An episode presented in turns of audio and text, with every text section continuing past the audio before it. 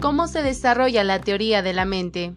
La teoría de la mente es la habilidad de inferir estados mentales, pensamiento, deseos, intenciones en otra persona y utilizar dicha información para interpretar y predecir la conducta, así como regular y organizar el propio comportamiento. A lo largo del tiempo, el niño desarrolla habilidades metalistas más complejas, que le permitirán establecer interacciones sociales positivas y relaciones interpersonales funcionales.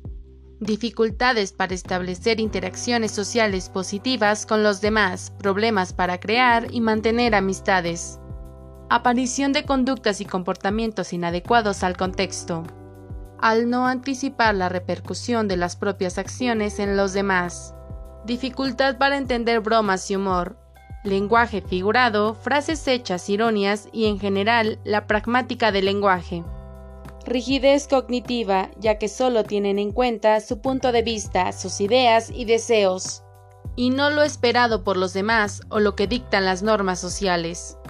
Aumento de la ansiedad, aislamiento o conflictividad al encontrarse en un mundo social que no llegan a comprender del todo.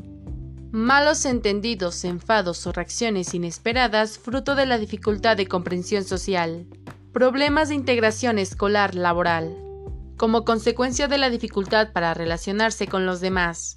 Estas habilidades se adquieren en edades tempranas y facilitan el aprendizaje de funciones cognitivas más complejas, que permitirán el desarrollo del pensamiento social.